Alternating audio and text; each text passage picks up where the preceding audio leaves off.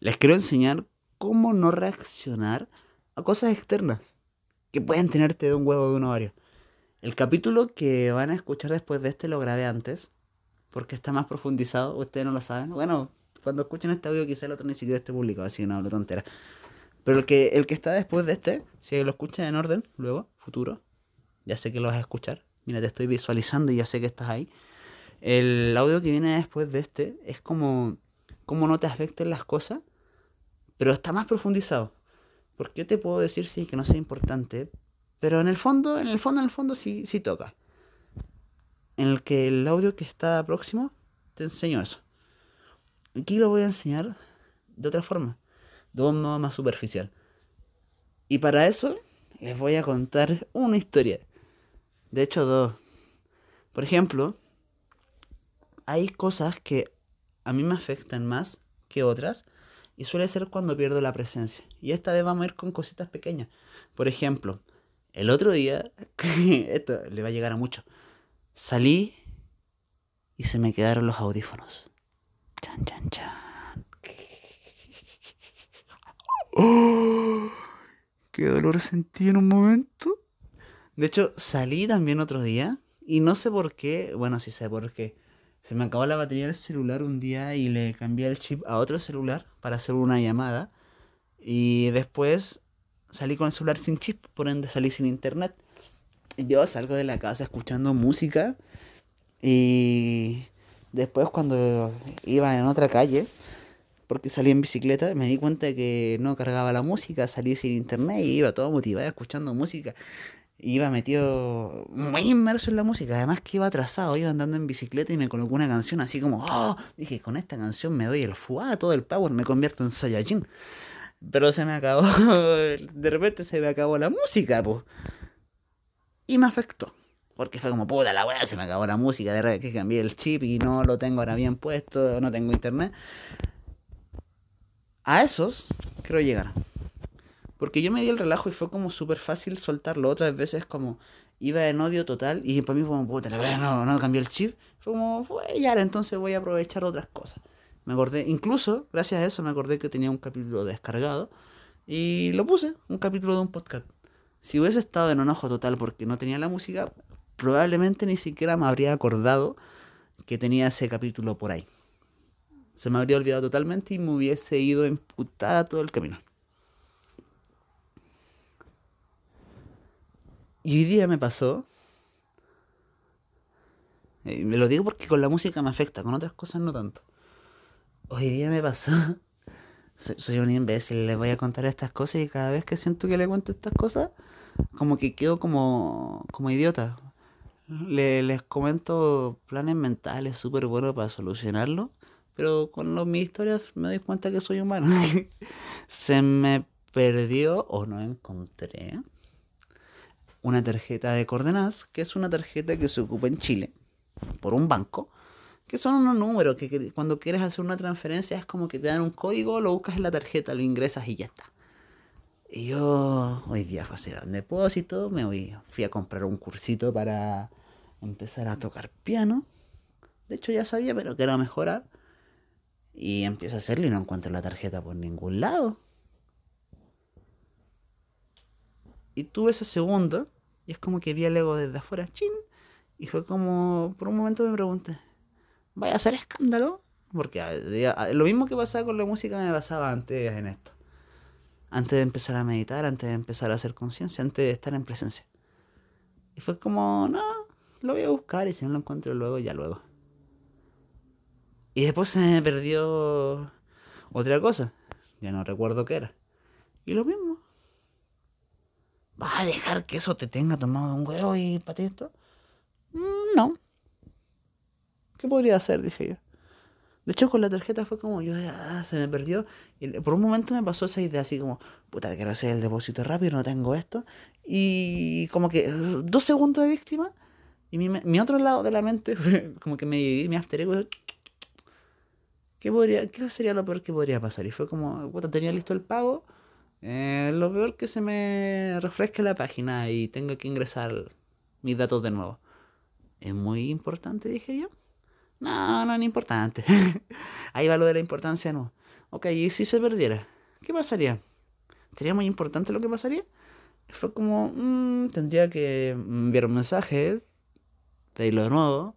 Lo más terrible para mí eh, sería la espera, si es que tendría que hacer fila. Mi está ahí, bueno, ya la perdiste, me dije yo. ¿Tendría, ¿Estaría dispuesta a asumirlo? Y fue como, sí, no tengo de otra. Es muy entretenido, pero si a veces te prestas para estos diálogos estúpidos, como si fueras tú tu propio psicólogo, solucionas muchos problemas que solucionarías yendo al psicólogo. Hay un coach mío que hace coaching y te hace visualizar. Una de sus cosas es visualizar. Y tiene unas cosas que son como coaching hablado y los podéis ver por internet. Mucha gente iba y decía, yo visualicé estar acá hablando contigo. De hecho, si tú quieres tener una conversa conmigo, visualízate hablando conmigo. Yo visualizaba a este tipo y he visto tantos videos suyos que al visualizarlo, al cerrar los ojitos y imaginarme que algún día iba a estar hablando con él en su terapia, me lo imaginé aquí y solo el hecho de imaginarme tenía conversas con él y me solucionó varios problemas esto te puede sonar estúpido, pero es que la mente te crea como un after ego, una imagen de alguien y te puedes sentar a conversar con ese alguien, así como, oye, ¿qué haría, qué haría tal persona? Pero a la larga, yo me sentaba con los ojos cerrados a conversar con ese alguien, pero ese alguien está en mi mente, por ende soy yo solucionando mis problemas. Solo que como confío más en él, a nivel de imaginación, mi mente cree más en él.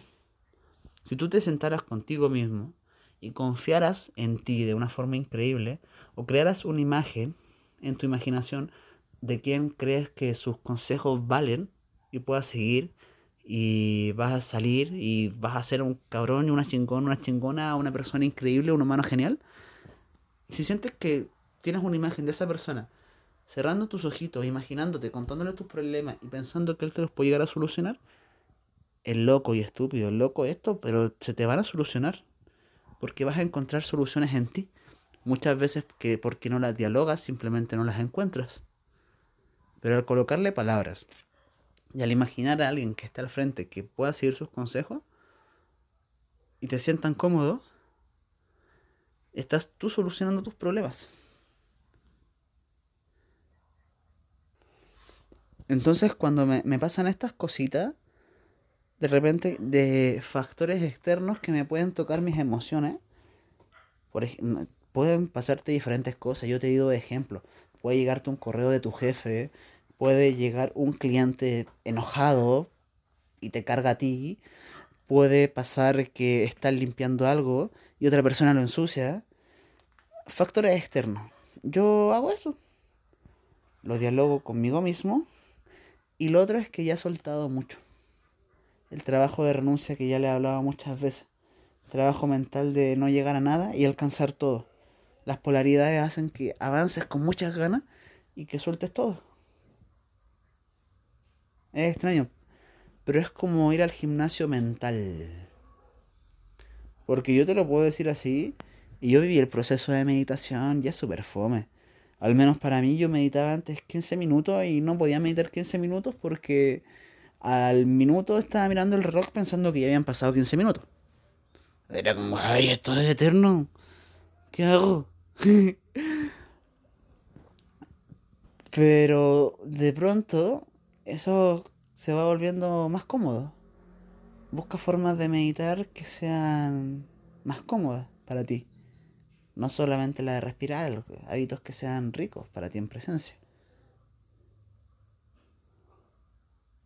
Y entre más momentos de presencia tienes, más tranquilo puedes reaccionar a estos factores externos. Porque estás en presencia, entonces es como que vieras la Matrix desde fuera. Por decirlo así. Llega alguien enojado y es como tú como niño esquivando las balas. Y es como, ah, en tu mente puede pasar, ah, llegó enojado. Veamos cómo lo podemos controlar o cómo lo podemos ayudar. Y no dejas que te afecte. Puede que te boten eso y te lo ensucien. Bien, tu mente sí, pues la chucha. Pero como estoy en presencia, mira cómo lo dejo más limpio ahora. Pip, pip, pip, pip, le pasa el pañito. La magia está en la presencia. Y la magia de la presencia está en lo de la existencia, que ya he hablado muchas veces y me meto en la bola. Me meterme, para los que no saben meterse en la bola, creo que una palabra que digo mucho porque tengo los modismos míos de mi país y los digo, meterse en la bola es como que te sumerges en algo de forma profunda y entras en flow. Que tus cinco sentidos se meten ahí. Meterse en la ola, así como cuando hablas y te inspira y oye, te fuiste en la ola. ¿eh? o tocas un tema muy bueno y vas como, ah, te fuiste en la ola.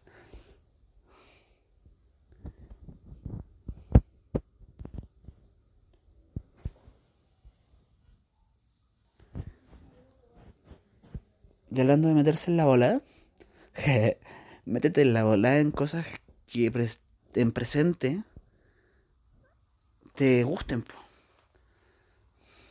Métete en la bola. Insisto, meterse en la bola es como que te vuelvas enfermo inyectándote con eso. Hay algunos que lo pueden definir diferente, ¿eh? incluso lo, ocupan así como reclamo. Pero ahora te lo digo así, como que te sumerjas en eso.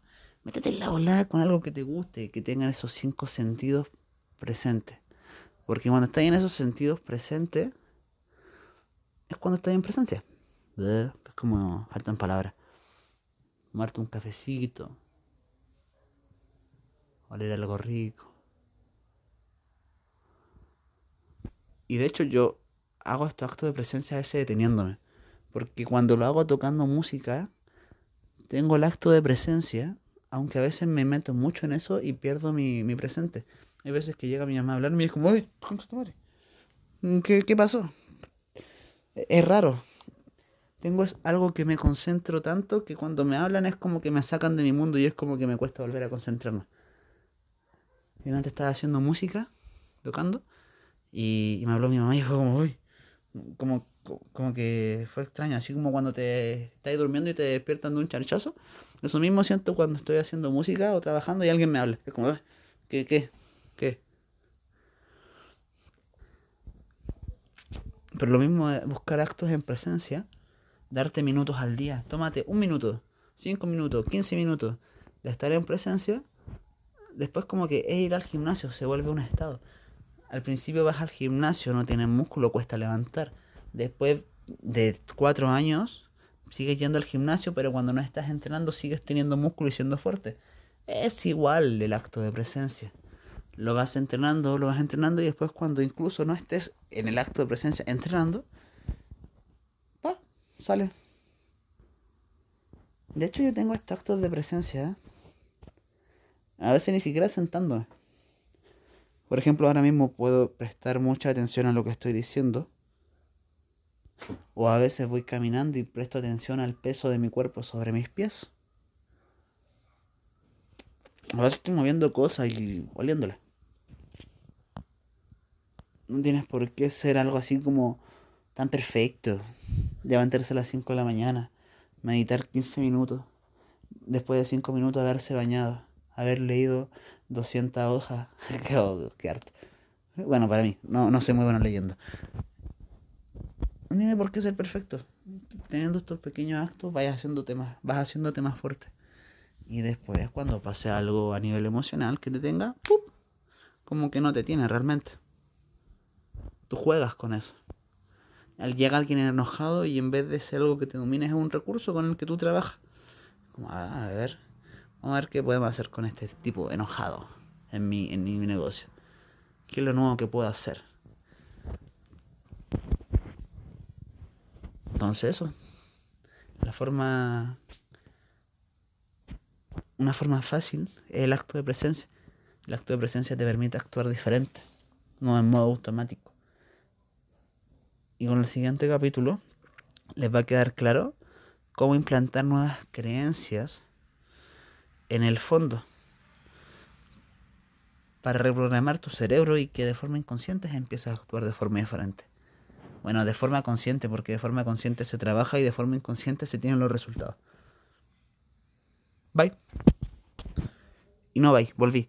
Por una cosita más. Iba a grabar un podcast de la psicología a nivel de entrenamiento. Así como cosas psicológicas que te hacen mantener un peso alto o que no te deja subir de peso si es que quieres subir. o que no te deja ganar músculo. Sé mucho de eso y quería preguntarles si ustedes querían saber de eso. De hecho, le voy a hacer así como un tip de cinco cosas que yo aprendí que hicieron que el entrenar y el mantener un cuerpo sano fuera divertido y no una tortura. Ahí ustedes me dicen por Instagram, voy a dejar el link del Instagram en la descripción, me mandan un DM, si lo quieren me dicen sí, solo eso, sí, y yo voy a saber. Sí, con Y, así como un, un C, un C, así como Cristiano Ronaldo. Ya, chao.